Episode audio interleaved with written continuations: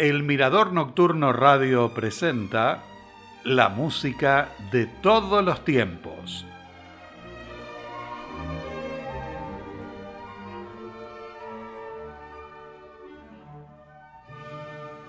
Bienvenidos al último programa del ciclo dedicado a Edward Elgar, con dos obras fundamentales de su producción y para el final un bonus track. En 1899 tenía 42 años cuando escribió su primer gran obra orquestal. Se trata de las variaciones sobre un tema original Enigma, opus 36. El enigma consiste en que a pesar de las 14 variaciones del tema original, existe otro tema general, el tema enigmático, jamás identificado por Elgar y que según este recorre la obra entera pero nunca se percibe. En una oportunidad afirmó, he esbozado una serie de variaciones sobre un tema original. Las variaciones me han divertido porque las he llamado por los apodos de mis amigos, es decir, he escrito cada una de ellas para representar el carácter de cada parte y he escrito lo que creo que hubieran escrito si fuesen lo suficientemente asnos como para componer. Se la dedicó a mis amigos retratados.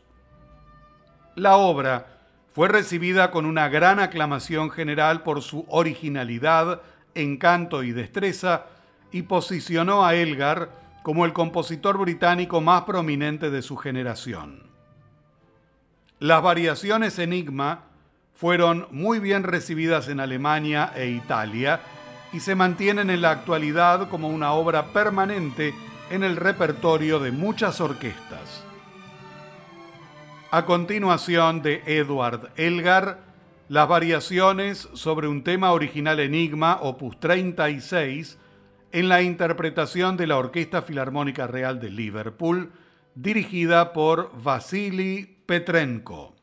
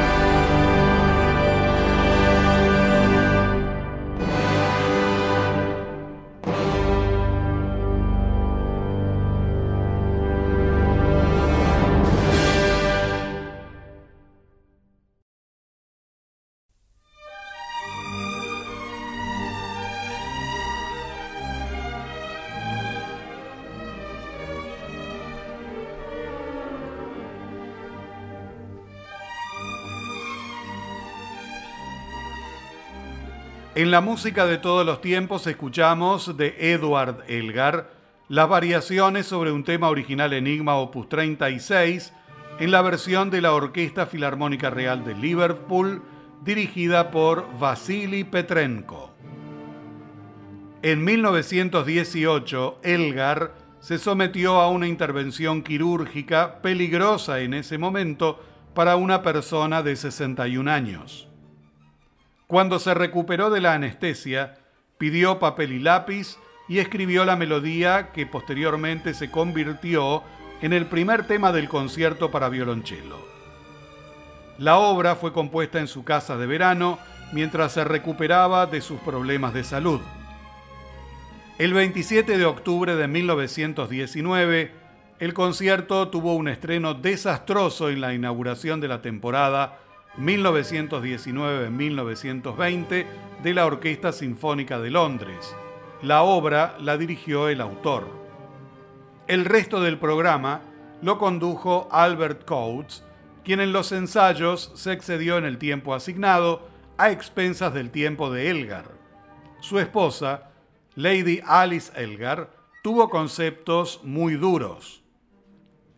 El crítico musical Ernest Newman, del diario The Observer, escribió, Durante esta semana ha habido rumores de un ensayo inapropiado. Cualquiera sea la explicación, la triste verdad radica en que nunca, contra toda probabilidad, una orquesta tan maravillosa dio una muestra tan lamentable de sí misma. La obra en sí es una cosa preciosa, muy simple, pero con una profunda sabiduría y belleza que subyace a su simplicidad. En la década de 1960, el concierto alcanzó gran popularidad cuando se publicó la grabación realizada por Jacqueline Dupré, que captó la atención del público. En la actualidad, es una de sus obras más notables y piedra angular del repertorio para violonchelo. Seguidamente, de Edward Elgar, el concierto para violonchelo y orquesta en mi menor, opus 85, en la interpretación de Shenku Kane Mason, junto a la Orquesta Sinfónica de la ciudad de Birmingham, dirigida por Mirga Grajintie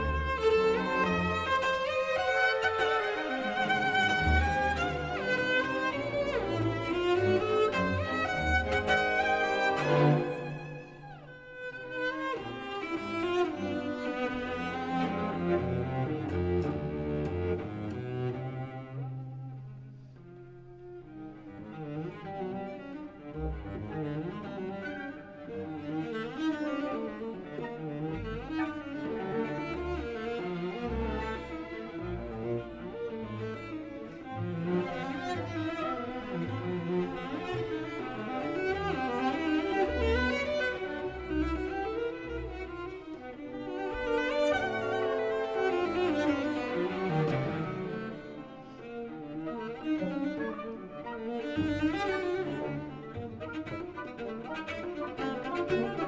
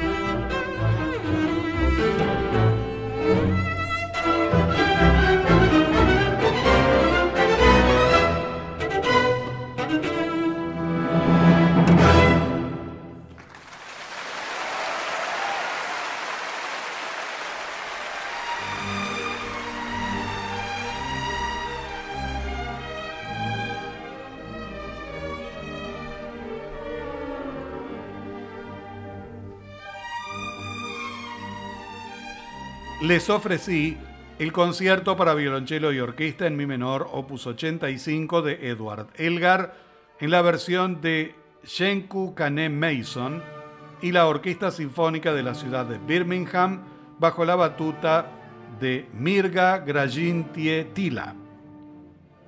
En la apertura del programa les anuncié un bonus track. Se trata de Land of Hope and Glory o Tierra de Esperanza y Gloria, arreglo de la marcha número 1 de Pompa y Circunstancia, opus 39. Luego de obtener un gran éxito en el estreno de la primera marcha, en 1902, Eduard Elgar recibió el encargo de adaptarla para la coronación del rey Eduardo VII.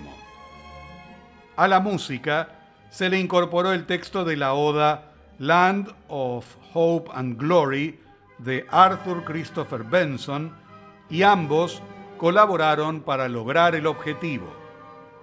Los editores de la partitura se dieron cuenta del gran potencial que tenía la pieza vocal y le encargaron a los autores una nueva revisión para publicarla como una canción por separado. La primera grabación la realizó la contralto Clara Butt en junio de 1902, dos meses antes de la ceremonia de coronación del rey. En la actualidad se la interpreta durante la última noche de los conciertos proms, que se desarrollan desde mediados de julio hasta mediados de septiembre en el Royal Albert Hall y son transmitidos por la BBC de Londres. A continuación de Edward Elgar, el arreglo de la marcha número 1, Pompa y Circunstancia, opus 39, con el texto de la oda Land of Hope and Glory de Arthur Christopher Benson, en la interpretación de la Real Sociedad Coral y la Orquesta de Conciertos de la BBC, dirigida por Barry Wordsworth.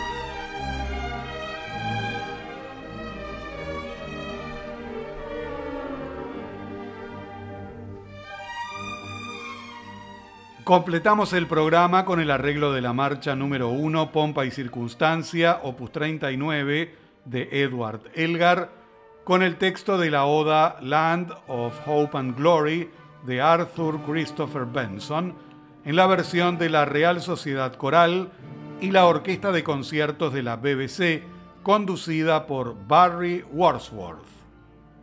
De esta manera, amigos de la música de todos los tiempos, finaliza el ciclo dedicado a Edward Elgar. Los invito para que me acompañen la semana que viene a un nuevo programa aquí en el Mirador Nocturno Radio. Hasta entonces y muchas gracias.